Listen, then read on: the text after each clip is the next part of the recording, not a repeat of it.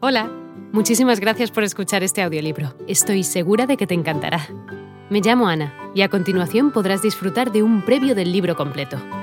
Si te gusta lo que escuchas podrás descargártelo completamente gratis desde mi web, www.escúchalo.online. Un abrazo. Pero el animal oyó el ruido que producían al huir y con aterrador estruendo de arbustos y matorrales aplastados se precipitó hacia los indígenas en retirada. Tarzán había presenciado todo el desarrollo de la operación desde la enramada de un árbol cercano y, al ver el peligro en que se encontraba su amigo, salió disparado hacia la enfurecida bestia y trató de llamar su atención a base de gritos, con la esperanza de distraerla.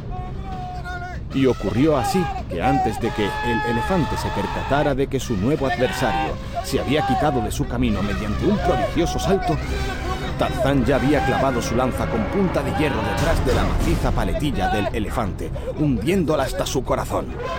Y el imponente animal se derrumbó, sin vida, a los pies del hombre mono. Han escuchado El regreso de Tarzán, de Edgar Rice Burroughs una producción de sonolibro.com.